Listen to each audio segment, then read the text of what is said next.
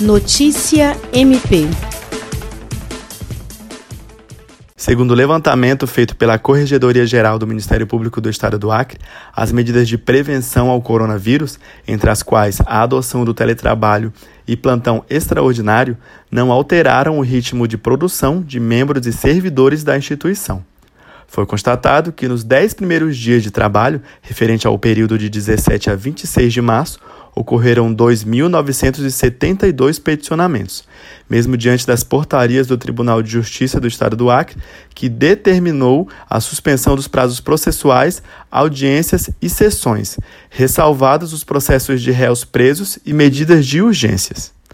Os números revelam ainda que a produtividade processual do MPAC no mês de março não foi afetada, mesmo seguindo todos os protocolos de segurança e prevenção, sendo observados até a última sexta-feira 8.438 peticionamentos. Esse número é superior aos que foram registrados nos dois primeiros meses do ano. Tiago Teles, para a Agência de Notícias do Ministério Público do Estado do Acre.